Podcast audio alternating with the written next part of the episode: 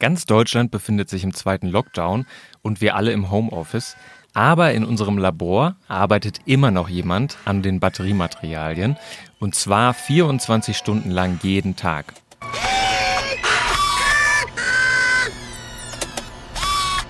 Richtig, der Roboter. Unser Thema für heute.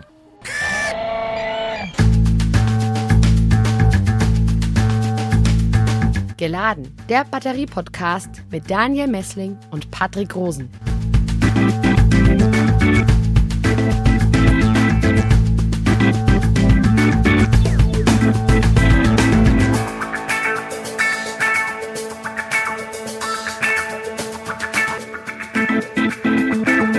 Herzlich willkommen zu unserer letzten Podcast-Folge in diesem Jahr, geladen dem Batterie-Podcast. Hallo Patrick. Grüß dich, Daniel.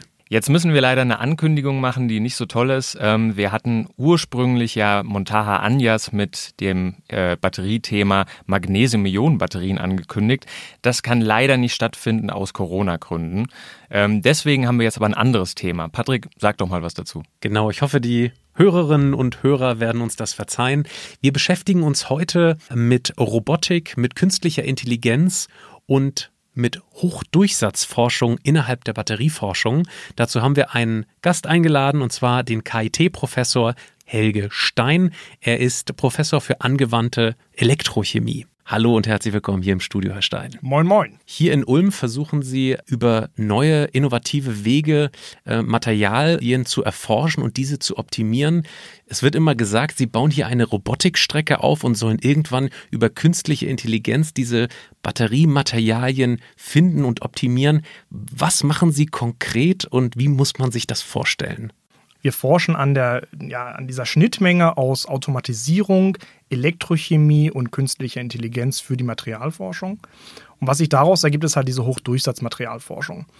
Das große Ziel, was wir haben, ist, dass wir versuchen wollen, automatisiert Batterien und Batteriematerialien herzustellen, sie zu charakterisieren und dann mit der Hilfe von Algorithmen und Computern ähm, beschleunigt einen Erkenntnisgewinn zu generieren. Dieser Erkenntnisgewinn ist, steht ganz oben dran. Äh, das Problem ist nämlich, dass es halt, wie gesagt, eine gute Anzahl von knapp 42 Milliarden Möglichkeiten, wahrscheinlich sogar noch mehr, gibt an Kombinationen von Batterieelektrolyten oder äh, Materialien, die in der Anode oder Kathode drin sind. Und äh, wir müssen uns irgendwie aus diesem Wust an Möglichkeiten zurechtfinden. Und naja, das geht halt nur, indem man einen Erkenntnisgewinn hat. Und da helfen uns ja, Methoden aus der künstlichen Intelligenz äh, dabei, das halt beschleunigt herauszufinden. Herr Stein, in einem Erklärvideo über Batterieforschung und künstliche Intelligenz bzw. Robotik äh, malen Sie das Bild von Sterneköchen, die im Prinzip auch versuchen, äh, optimale Rezepte zu entwickeln. Und da sagen Sie, dass Batterieforscher in Ihrem Feld grundsätzlich ähnlich arbeiten, nämlich sie versuchen, über verschiedene Verfahren und Elemente ähm, zu einem Optimum zu kommen, wo die Batteriematerialien ähm, am besten funktionieren oder die Mischung sozusagen optimal ist. Genau, auf die Mischung kommt es an, ja, so ganz wie es halt auch beim Kochen ist, ist es halt auch in der Batterie.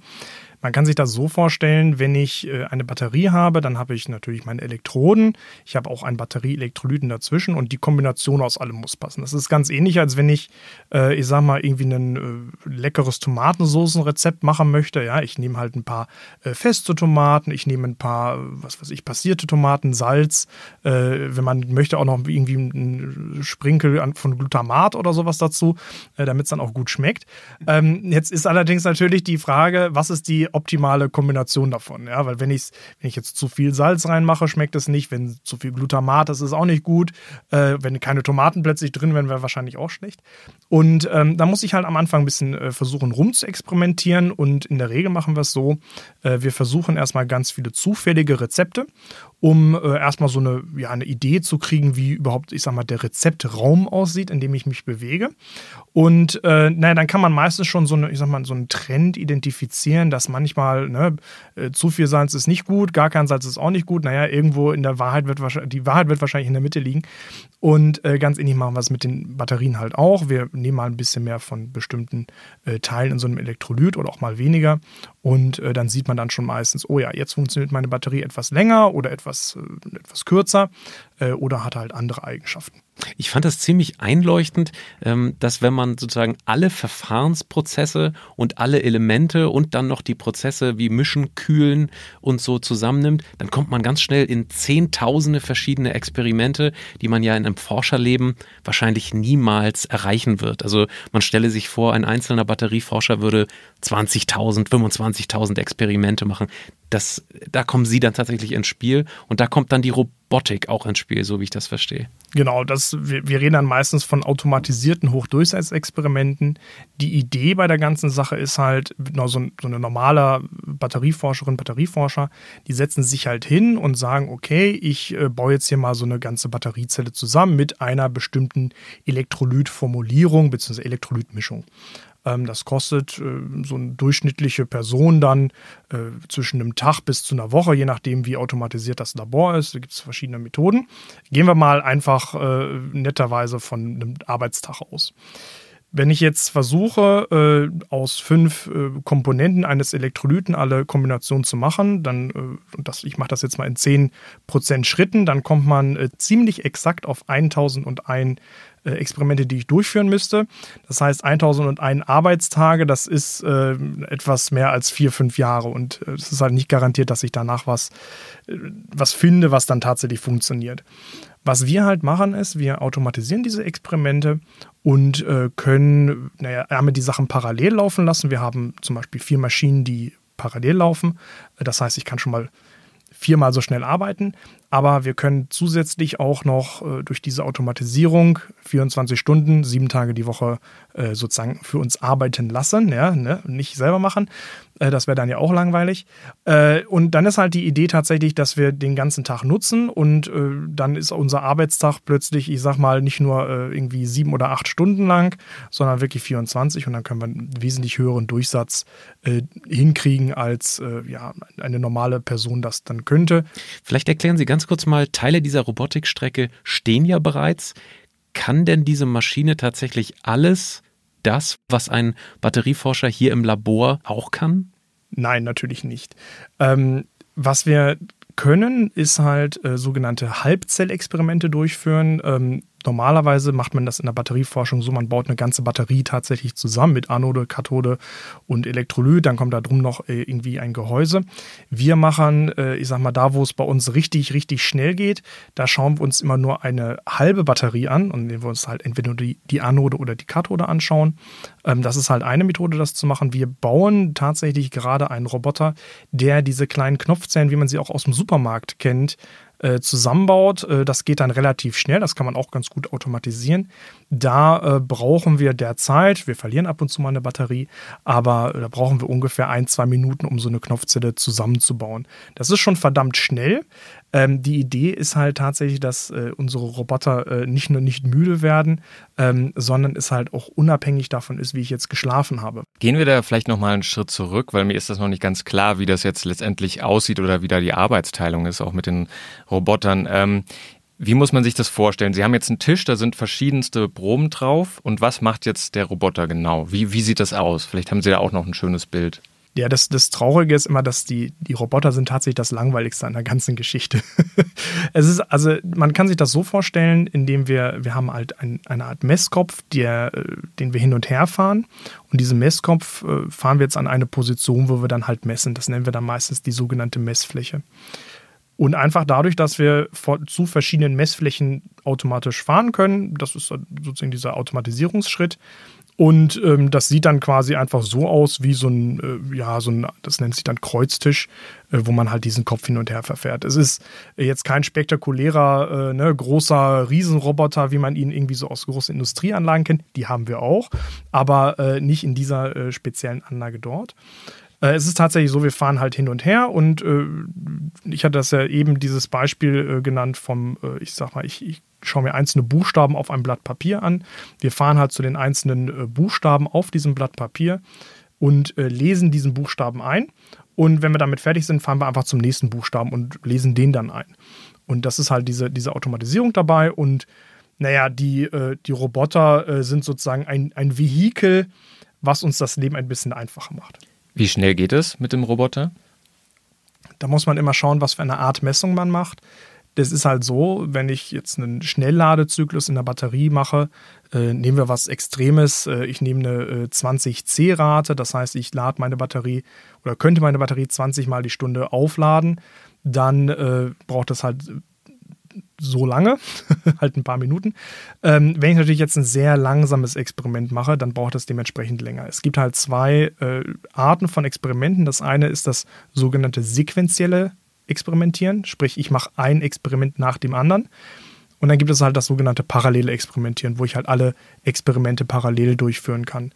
In der Regel macht man so, dass man die sequenziellen Experimente eher kurz hält, weil, ne, wenn ich nacheinander etwas machen muss und ein Schritt braucht nun mal, sagen wir, fünf bis zehn Minuten, das ist so ungefähr die Zeit, die wir äh, für ein Experiment brauchen, dann äh, bin ich halt einfach in meinem Durchsatz dadurch limitiert, weil ne, man kann ganz einfach 24 Stunden durch 10 Minuten teilen, dann weiß man, wie viele Experimente man an einer Maschine am Tag tatsächlich hinbekommt. Beim parallelen Experimentieren äh, ist es halt dann eher so, ich nehme da wirklich die Langzeitexperimente, halt Dinge, die durchaus mal eine Woche bis einen Monat brauchen, um so eine Batterie wirklich äh, komplett kaputt zu zyklen, braucht das manchmal durchaus einen Monat oder zwei. Und das macht man dann parallel, äh, indem man halt mehrere Kanäle hat, so wie gesagt 128 oder so 64 Kanäle, ist dann schon durchaus eine Option, um das durchzuführen. Also man kann sich das doch nicht ganz so als Fließband vorstellen, dass die äh, Proben dann irgendwie durchlaufen und dann irgendwie ja von, von Robotern analysiert werden und dann immer weiterlaufen und dann verschiedene Tests gemacht werden, sondern die sind eigentlich immer an einem Ort oder wie? Ich sag mal so, in, in, erster Näherung kann man sich das schon so vorstellen wie ein, äh, eine Art ja, Fließband. Äh, das ist dann tatsächlich so, wir haben größere Roboter bei uns im Labor stehen, die in der Lage sind, diese Proben zu greifen und dann zur nächsten Messstation rüberzufahren. Ähm, in der Regel sprechen wir eher davon, dass wir die verschiedenen Schritte miteinander integrieren möchten. Integration heißt, dass äh, witzigerweise der wirklich komplizierte Schritt in der Forschung gar nicht mal ich sag mal, der Transport von einer Probe von A nach B ist, also quasi von der Herstellung zur Charakterisierung, das geht relativ schnell. Da könnte man auch rein theoretisch, da könnte ich mich halt auch einfach ins Labor stellen und die hin und her tragen. Das wirklich äh, komplizierte ist, sozusagen den gleichen Punkt zu treffen, wo ich gemessen habe. Man stelle sich vor, ich habe jetzt auf meinem Blatt Papier äh, bei, weiß nicht, 5 cm von links, 10 cm von oben den Buchstaben E gefunden. Ja? Jetzt äh, bringe ich das Ganze äh, rüber zu einer anderen äh, Messstation, wo wir, keine Ahnung, die Feuchtigkeit des Papiers äh, messen, weil, was weiß ich, vielleicht hat jemand einen, äh, seinen, seinen Kaffee da drauf gestellt und wir wollen jetzt irgendwie untersuchen, ob man dann die Buchstaben besser oder schlechter lesen kann mit einem Kaffeering drauf. Jetzt müsste ich irgendwie eine Möglichkeit haben, diese Feuchtigkeitsmessung mit dem äh, Auslesen des Buchstabens ja, miteinander zu korrelieren, also das sozusagen zu sagen, okay, hier habe ich diese beiden Sachen wirklich gemessen. Und das ist dann tatsächlich der Schritt, wo die meisten Leute äh, am Rechner die meiste Zeit dran verbringen. Ähm, so größenordnungsmäßig ist es halt so, es kostet mich vielleicht zwei Minuten, die äh, Probe von A nach B zu tragen. Allerdings tatsächlich die Messdaten aus zwei unterschiedlichen Instrumenten miteinander ja, zusammenzuführen, das kann tatsächlich mal Tage bis Wochen brauchen. Jetzt wollen Batterieforscher ja nicht unbedingt E's, Buchstaben rausfinden, sondern es geht um äh, Materialeigenschaften. Als Sie hier angefangen haben, haben Sie das Bild einer, einer Karte gezeichnet, also dass quasi ein Batterieforscher durch eine Art Terrain geht und äh, die optimalen Höhen, also die Berge, herausfindet, wo quasi Materialeigenschaften insgesamt am höchsten sind oder am besten sind für Batterien. Jetzt verstehe ich das aber so, dass es natürlich verschiedene Einsatzorte, verschiedene Materialkombinationen gibt. Ähm, das heißt, Sie, Sie geben dem Roboter vor, welches Kartenstück er kartografieren soll? Oder wie, wie muss ich mir das vorstellen? Man kann sich das dann tatsächlich so vorstellen wie so ein Gebirge. Ja? Man nehme jetzt zum Beispiel, äh, keine Ahnung, das Matterhorn als Beispiel. Und äh, was ich jetzt machen möchte, ist, jetzt nehmen wir, gehen wir mal davon aus, dass das Matterhorn, es ist die sozusagen die optimale Batterie und wir messen jetzt Optimalität als, wie lange so eine Batterie jetzt hält. Jetzt in der Regel, wenn ich in die Berge gehe, bin ich mir relativ sicher, ob ich gerade bergauf oder bergunter gehe. Ja, das Bergaufgehen kostet mich Energie, berguntergehen auch ein bisschen Energie, aber es ist auf jeden Fall leichter. Wir haben quasi Methoden, um äh, zu sagen, okay, in dieser chemischen Landkarte, die ich kartografieren möchte, gehe ich nach links oder nach rechts und äh, ich kann das auch messen, wie viel ich äh, halt gegangen bin. Und ähm, wir haben schon eine gewisse Idee, indem wir etwas, ich sag mal, wir haben es vorkartografiert. Das ist quasi so, wir, wir schmeißen mal den Ball einfach in die Berge und äh, gucken halt, auf welcher Höhe dieser Ball gelandet ist. Und was wir dann halt, wie gesagt, äh, den äh, Algorithmus fragen, ist, okay, äh, sag uns doch mal, da drüben in der Nähe von, was weiß ich, Kitzbühel oder drüben in der Nähe von Ulm, wie hoch äh, sind wir denn dann da? Und äh, dann sagt er uns, okay, ihr seid wahrscheinlich, keine Ahnung, 1000 Meter über normal Null mit einer Unsicherheit von einem gewissen Grad. Und äh, dann sagen wir, okay, äh, die Unsicherheit ist da relativ groß. Allerdings, äh, das sieht ja aus, als wenn das das nächste Matterhorn wäre. Ähm, dann gehen wir da mal hin und messen tatsächlich und stellen dann halt meistens fest, dass es nah dran ist, aber noch nicht ganz optimal. Und in diesem Falle verbessern wir sozusagen das, was aus dem Experiment rauskommt, aber wir verbessern auch das Modell, da wir immer dahin gehen, wo das Modell halt besonders unsicher ist. Ich habe mir immer vorgestellt, dass ohne die Automatisierung der Bergsteiger mehr oder weniger blind ist und irgendwie sozusagen probehalber auf die Karte zeigt. Und Sie können mit dieser Robotik sozusagen eine, eine, ein klareres Bild dieser Karte zeichnen und lokale Höhen definieren. Jetzt nehme ich mal an, dass es nicht nur sozusagen diese drei Achsen gibt, sondern wenn man die Materialien mal nimmt, wahrscheinlich multiple Achsen gibt, sozusagen Variablen, die man dort sozusagen versucht zu kartografieren. Auch das ist wahrscheinlich irre kompliziert, oder? Genau, der, der, das ist sozusagen ein Bergsteiger, der irgendwie in äh, sieben oder acht Dimensionen rumgeht. Der ist wahrscheinlich irgendwie gerade auf einem komischen Drogentrip. Ja?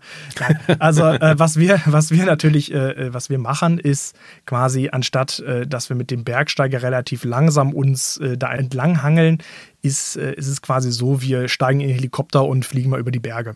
Äh, und wir machen das natürlich nicht, wir, wir sehen nicht alles, was der Bergsteiger sieht, das muss man auch ganz klar so sagen. Wir, äh, wenn man es schnell macht, dann macht man es meistens nicht so gründlich. Ne? Das ist so wie beim Aufräumen zu Hause. Ähm, wir fliegen quasi mit unserem Helikopter äh, halt darüber und schauen uns die Landschaft äh, grob an, aber wir können sozusagen auch in die Landschaft reinzoomen. Ja? Wir haben quasi unser Teleobjektiv. Ähm, das wäre halt bei uns eines der jetzt neuen Geräte. Und, und dieses, genau, dieses, dieses Zoom wäre dann ein konkreter Arbeitsauftrag für Ihre Roboter, die sagen, jetzt lege ich mal folgende Variablen schon fest, guckt euch das mal genauer an, macht tausende Proben innerhalb von wenigen Wochen. Genau, indem ich, indem ich halt entweder, genau, man kann es halt so machen, indem man halt entweder äh, den Bereich, in dem ich etwas variiere, stark einschränkt oder indem ich äh, sozusagen, um bei dieser, äh, bei diesem Analog äh, zu bleiben von einer, von einem Teleobjektiv, dass ich dann halt eine zusätzliche Methode verwende, die mir ja, sozusagen ein, ein, eine neue Erkenntnis, zum Beispiel über die chemische Struktur, über die Kristallstruktur gibt, ähm, das ist durchaus möglich und äh, das macht dann auch äh, immer ein bisschen Spaß, weil man halt, äh, ne, man sitzt halt im Labor, man findet was Neues und äh, ganz häufig hat man dann halt irgendwie den Fall, man schaut mal in die Literatur und stellt fest, hey, dieses Material hat in dieser Kombination tatsächlich noch nie jemand hergestellt. Jetzt äh, und vielleicht funktioniert es dann auch sogar noch gut, dann, ne, dann werden zwei äh, Würfel Zucker in den Kaffee reingeschmissen ähm, und dann geht man halt hin und äh, ja, man, man, man fängt dann halt äh, an, äh, so ein bisschen, äh, ich sag mal, verrückt zu werden und die ganzen coolen Methoden, die so im Labor herumstehen, tatsächlich mal auszuprobieren. Jetzt ist das schon angeklungen, ähm, das Thema künstliche Intelligenz. Vielleicht können Sie ähm, das nochmal definieren. Was ist denn eigentlich künstliche Intelligenz? Was ist maschinelles Lernen? Ist es wirklich Intelligenz, ähm, mit der Sie da arbeiten oder mit der gearbeitet werden kann, auch irgendwo anders vielleicht in der Batterieforschung? Ja, also das, dieser Begriff künstliche Intelligenz, äh, Deep Learning und, und was da alles rumschwirrt, äh, das, die sind immer sehr schwammig ja, definiert wo ich mich meistens versuche daran äh, lang zu orientieren, ist äh, im Prinzip auch so dieses, dieses Diktum, wie es in der Informatik dann teilweise genommen wird, dass man halt sagt, okay, äh, wir sprechen jetzt mal nicht von der künstlichen Intelligenz oder dem maschinellen Lernen, sondern Artificial, naja, könnte man auch übersetzen mit kunstfertig äh, um das so ein bisschen ne, äh, konservativer Deutscher zu übersetzen. Und äh, Intelligence, naja, das kann man halt auch übersetzen mit Datenverarbeitung.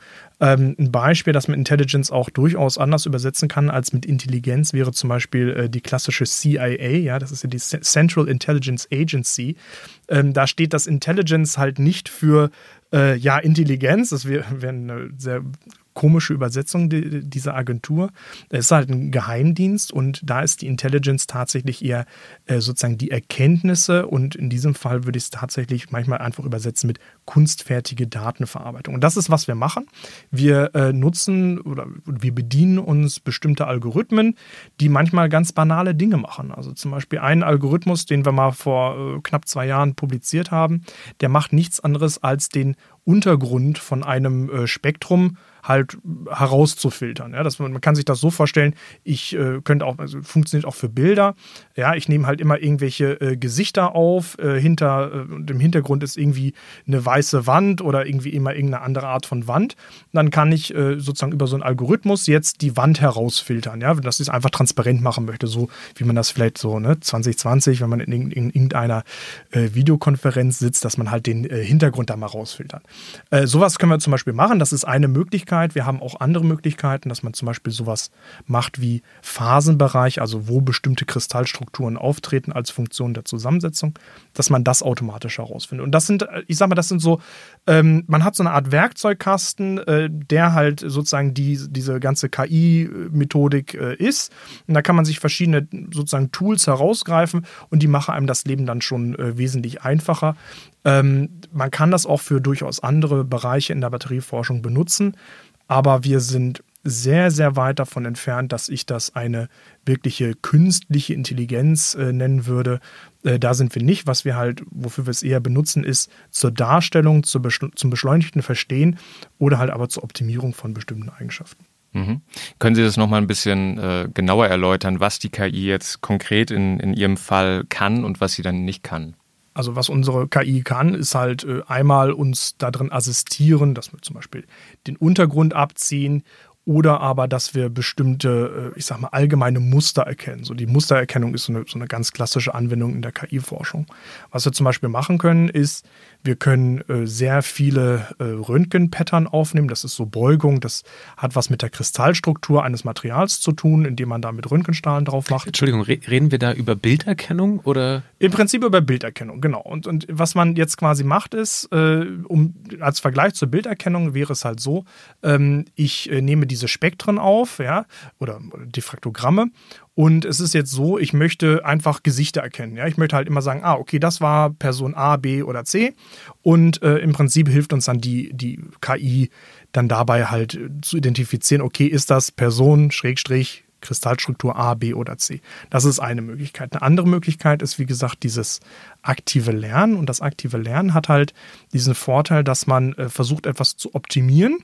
Ähm, man optimiert allerdings nicht nur sozusagen das, was hinten bei rauskommt bei dem Experiment, man optimiert halt gleichzeitig auch äh, das Modell, was mir, also das ist dann das Machine Learning Modell, äh, dieses Modell, was mir sozusagen das Experiment beschreibt. Ich fasse das für den Moment jetzt mal zusammen. Sie haben hier eine Robotikstrecke stehen, die ähm, mittels Hunderten, Tausenden Experimenten hier jeden Tag eine riesige Menge von Daten äh, liefert.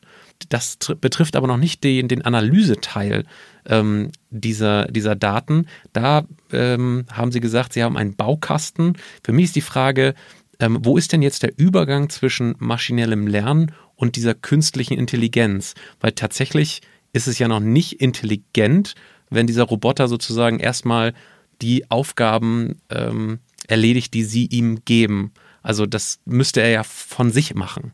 Und das tut er noch nicht, so wie ich das verstanden habe. Genau, das tut er noch nicht. Also er ist sozusagen nicht, nicht frei in seinen Entscheidungen. Wir haben das meistens so, dass sozusagen die Aufgaben sind äh, sehr eng gefasst. Das sind dann halt so bestimmte Analyse-Tasks, sowas wie, okay, bitte sag mir jetzt mal, welche äh, ja, Kristallstrukturen äh, ich jetzt hier drin habe. Das wirklich, ich sag mal, kreative und äh, dann auch manchmal etwas kompliziertere, das wird tatsächlich immer noch uns, durch, durch uns gemacht, weil ähm, ich bin einmal ein großer Fan von diesen, ich sag mal, dieser hybriden Arbeitsteilung, dass man halt sagt, okay, ich lasse den Computer äh, das machen, was, ich sag mal, richtig viele Daten braucht, äh, wo ich auch gar nicht so richtig durchsteigen würde. Aber wenn er mir das dann nachher in einer Art kondensierten Form präsentiert, dass ich einfach nur noch sagen muss, ah ja, das, das sieht aus wie, keine Ahnung, äh, Kobaltoxid, ja. Und äh, ich dann daraus irgendwelche Schlüsse mache, das, äh, das ist wesentlich schneller und das ist so eine Arbeitsteilung, die auch heute schon durchaus nicht nur gut, sondern sehr gut funktioniert. Und da, äh, da setzen wir dann halt an und wir versuchen sozusagen uns immer weiter ein bisschen herauszuziehen, so ähnlich wie beim, ich sag mal, autonomen Fahren. Ja, man muss auch jetzt, äh, ne, wenn man ein Auto hat, was, was sowas äh, teilweise schon kann, man muss halt ab und zu eingreifen. Ja. Und das Ziel ist halt einfach, dass ich mit der Zeit immer weniger häufig eingreifen muss, um sozusagen das System immer länger äh, für sich laufen zu lassen. Derzeit müssen wir halt noch einige Ex äh, Experimente äh, äh, planen und halt mal sagen, okay, wir machen jetzt mal dieses, wir machen jetzt mal jenes. Aber hoffentlich in, mit ein bisschen mehr Zeit äh, werden wir halt dahin gehen, dass wir sozusagen äh, von diesem, ich sag mal, dieser Level 2 Autonomie, wo man äh, noch häufiger eingreifen muss, dann sozusagen zu den nächsten Leveln äh, hinzugehen, dass es halt wirklich so eine Art selbstfahrendes Labor ist. Aber wenn Sie jetzt sagen, ähm, dass die KI noch lernt und äh, Ihnen aber schon Datensätze dann zur Verfügung stellt und, und Auswertung, woher wissen Sie, dass die dann stimmen, dass das funktioniert überhaupt? Naja, das ist, das ist mal so eine sehr interessante Frage, äh, ob man ein, ein sogenanntes äh, konvexes Problem hat oder nicht. Und zwar, das ist viele Probleme äh, in den Naturwissenschaften sind halt sozusagen offen. Ja, das heißt, äh, wir wissen nicht, was das absolute Optimum ist. Ja, kein, also klar, eine, eine Batterie kann theoretisch, so, es gibt jetzt keinen physikalischen Grund, warum nicht eine Batterie eventuell auch unendlich viele äh, Ladezyklen halten könnte, wenn man sie denn findet. Ja, also das wäre sehr unwahrscheinlich, allerdings es wäre durchaus möglich. Und das wäre halt so ein äh, Problem, wo wir halt einfach nicht sagen können, okay, äh, sind wir jetzt wirklich beim Optimum oder nicht. Ähm, was wir durchaus sagen können, ist, wir, wir haben bestimmte Indikatoren, äh, wie gut so ein Modell ist. Ähm, das macht man zum Beispiel einfach über den Fehler, äh, kann, man, kann man sowas machen oder man lässt das Modell mal laufen und schaut, naja, was passiert denn, wenn ich die Hälfte der Daten nehme? Wird das Modell jetzt wesentlich schlechter? Oder wenn ich jetzt die doppelte Datenmenge nehme, äh, wird das Modell dann wesentlich besser? Und meistens sieht man so, dass je größer der Datensatz wird, äh, desto weniger besser äh, wird dann halt auch nachher das Modell. Das heißt, irgendwann hat man so ein, so ein oberes Limit da erreicht. Wo tatsächlich heutzutage die äh, meisten Algorithmen noch sehr schlecht drin sind, ist halt tatsächlich da drin, Entscheidungen zu treffen. Ähm, und dieses Entscheidungstreffen äh, und auch das kreative Entscheidung treffen, ich sag mal, das ist die, die große Hürde, die, die man in der Forschung für die künstliche Intelligenz hat. Das ist definitiv nicht mein äh, Feld, ähm, denn ich bin von Hause aus eigentlich Materialphysiker und kein ja, Informatiker. Ähm, aber das ist so die, die große Sache, dass man halt Entscheidungen treffen kann. Weil auch was zum Beispiel heute beim autonomen Fahren der Fall ist, wir können Kanten sehr gut erkennen. Wir können erkennen, ist das die Straße oder nicht. Aber so eine Entscheidung wie, naja, äh, welche Spur nehme ich jetzt, um äh, irgendwie optimal an mein Ziel zu kommen oder um irgendwelche, äh, weiß nicht, Kisten auf der Straße zu fahren, das ist, äh, das ist schon eher schwieriger oder dann halt auch irgendwelche Entscheidungen, wo es dann halt um Leben oder Tod geht. Zum Glück tut es das bei uns im Labor nicht.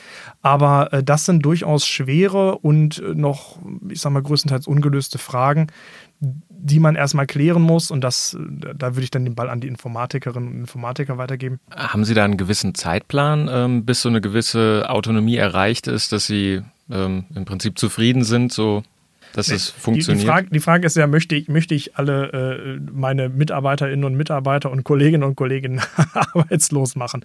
Das ist, ist, natürlich nicht der Fall. Ich glaube tatsächlich, dass, ähm, dass es so ist, wir können mithilfe der KI und mithilfe der Automatisierung die Materialwissenschaften deutlich beschleunigen. Und zwar wirklich um einen Faktor von 10 bis 100. Das ist halt auch ein größeres EU-Projekt, was wir jetzt derzeit haben. Das nennt sich BigMap. Da äh, haben wir tatsächlich als Ziel, die Art und Weise, wie wir forschen, zu revolutionieren. Und da heißt es, okay, wir wollen das jetzt einfach zehnmal schneller machen, weil derzeit brauchen wir ungefähr 40 Jahre, bis ein Material von der, ich sag mal, initialen Entdeckung bis zur Marktreife geführt ist. Sieht man zum Beispiel auch bei Lithium-Ionen-Batterien. Ja, wir haben jetzt Autos, die wurden mal vor 30, 40 Jahren erfunden. Ähm, und das war, ist schon eine extrem schnelle Markteinführung und Marktdurchdringung. Und ähm, wir hoffen, diesen Prozess halt zu beschleunigen. Vielleicht auch mal irgendwann um den Faktor 100, aber ich glaube, dass es äh, immer noch, auch in 10, 20 oder 30 Jahren, äh, durchaus viel und genug Arbeit geben wird für äh, Leute, die sich für die Materialwissenschaften interessieren, weil ähm, ich sage mal, wir können die, die einfachen oder auch arbeitsintensiven Schritte durchaus automatisieren und durch künstliche Intelligenz beschleunigen. Allerdings sowas wie eine wirklich kreative, äh, ja, Entscheidungen zu treffen. Nehmen wir als Beispiel für die Lithium-Ionen-Batterien äh, das, das ganze Konzept von einer Interkalationsanode äh, oder Kathode. Ja. Ich kann sozusagen, um in diesem Bild des, äh, des Wanderers zu bleiben, ich kann keine Ableitung finden für etwas völlig Kreatives, völlig Sprunghaftes. Ja. Ähm, dass man jetzt plötzlich sagt, naja, okay, das ist ein völlig anderer Mechanismus. Ja. Und sowas rauszufinden, Dafür werden wir auch in Zukunft äh, noch definitiv Menschen im Labor brauchen.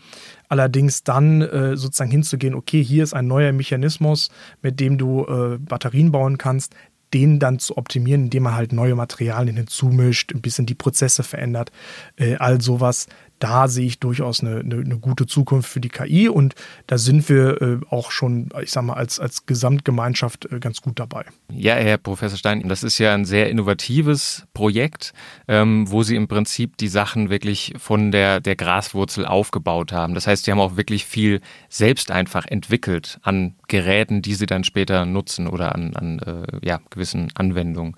Äh, können Sie da vielleicht nochmal einen kleinen Einblick geben, weil es doch sehr spannend war? Ja, wir haben alle sehr viele Hürden Hüte auf, äh, die Leute, die bei mir im Team sind. Äh, vielleicht zu mir selber. Ich habe mal irgendwann Physik studiert, äh, habe dann im Maschinenbau promoviert, eher nicht so häufig, dass das vorkommt. Äh, war dann für meinen Postdoc in den USA in der Chemie, beziehungsweise auch im Chemical, also im Chemieingenieurwesen, äh, um äh, nicht den Anglizismus zu verwenden und bin jetzt halt in der Elektrochemie sozusagen gelandet. Das ist dann die physikalische Chemie. Da schließt sich dann wieder ein bisschen der Kreis zur Chemie. Aber es ist halt, ich habe halt diese drei, vier Hüte, dann habe ich noch so ein bisschen Informatik immer noch nebenbei gemacht. aber auch zum Beispiel eine Doktorandin von mir hat sage und schreibe drei verschiedene Master, einen in Materialwissenschaften, einen in der Biologie Biologie und ein noch in der Informatik. Also es ist äh, ganz grandios. Ähm, andere äh, Mitarbeiter von mir haben auch durchaus diesen Hintergrund aus, naja, ab und zu mal Informatik oder Physik oder Chemie und äh, Informatik. Und also das, da kommen schon viele Sachen zusammen und das macht furchtbar viel Spaß, denn was wir tatsächlich machen, ist, wir versuchen halt, äh, naja, einen wirklichen Mehrwert für die Materialwissenschaften zu erreichen, indem wir, naja, die ich sag mal, eigentlich sehr schönen äh, Werkzeuge aus den anderen Disziplinen äh, bei uns hereinbringen. Ähm, um das vielleicht auch so ein bisschen zu wiederholen, wir machen halt eigentlich keine Robotik. Also ein, ein Robotiker würde äh, mehr oder minder über das, äh, ich sag mal, das bisschen Robotik, was wir machen, lachen. Ähm, das gleiche äh, manchmal auch bei den Informatikern durchaus. Die sind dann, naja, okay, ihr, wir sind halt eher Anwender für die Informatik und für die Robotik. Ähm, allerdings der Mehrwert, den wir dann äh, in die Materialwissenschaften reingeben, ist halt immens. Einfach dadurch, dass wir in der Lage sind, ja nicht nur viel, sondern halt auch äh, sehr, sehr wiederholbar Experimente durchzuführen. Und das versetzt uns dann halt in eine Lage, wo wir halt vorher noch nicht waren. Das ist halt irgend so eine Art, ja, kann man schon sagen, so eine Art Quantensprung, äh, weil wir äh, völlig neue Erkenntnisse gewinnen können, einfach aufgrund der Diversität unserer Daten und äh, halt auch einfach durch die Anzahl an Daten. Und äh, als großes Datenwissenschaftsprojekt äh, für die Batterieforschung ist natürlich BigMap zu nennen, ja, das sogenannte Battery Interface Genome Materials Acceleration Platform Projekt der EU ähm, wo knapp 40 äh, Partnerinnen und Partner äh, aus 40 Universitäten äh, zusammenarbeiten. Und das ist ein gigantisches Projekt auf EU-Ebene, wo äh, ja alle Leute aus, aus ganz vielen äh, verschiedenen Bereichen der Batterieforschung von ich sage mal, der Grundlagenwissenschaft bis zur äh, wirklich Produktionsforschung zusammenkommen und versuchen, mit diesen neuen Methoden das Ganze zu beschleunigen. Ein schönes Schlusswort. Vielen Dank für Ihr Kommen, Herr Stein. Ja, das war ein sehr interessanter Podcast, ein bisschen anders als die anderen, weil er nicht so ähm, traditionell vielleicht Batterieforschung thematisiert hat. Daniel, ähm, ich überlasse dir das Schlusswort. Ja, vielen Dank, Patrick. Äh, herzlichen Dank auch nochmal an Sie, Herr Stein, ähm, für die sehr interessanten Einblicke in ähm, die doch sehr innovative Forschung, die Sie hier machen. Das ist jetzt unsere letzte Folge in diesem Jahr gewesen und wir freuen uns dann schon aufs nächste Jahr mit ganz neuen spannenden Themen, wie beispielsweise Batterierecycling oder Produktion von Batteriezellen. Ähm, da wird einiges ähm, auf uns und Sie zukommen und wir freuen uns, wenn Sie wieder reinhören. Wenn Sie jetzt da draußen Fragen haben an Herrn Stein oder an uns, dann melden Sie uns das doch an daniel.messling.kit.edu oder an mich patrick.rosen.kit.edu oder twittern Sie uns at helmholtz-ulm oder at polis exzellenzcluster. Vielen Dank fürs Zuhören. Bis zum nächsten Mal. Bis ins nächste Jahr. Alles Gute. Tschüss. Tschö. Geladen, der Batterie-Podcast mit Daniel Messling und Patrick Rosen.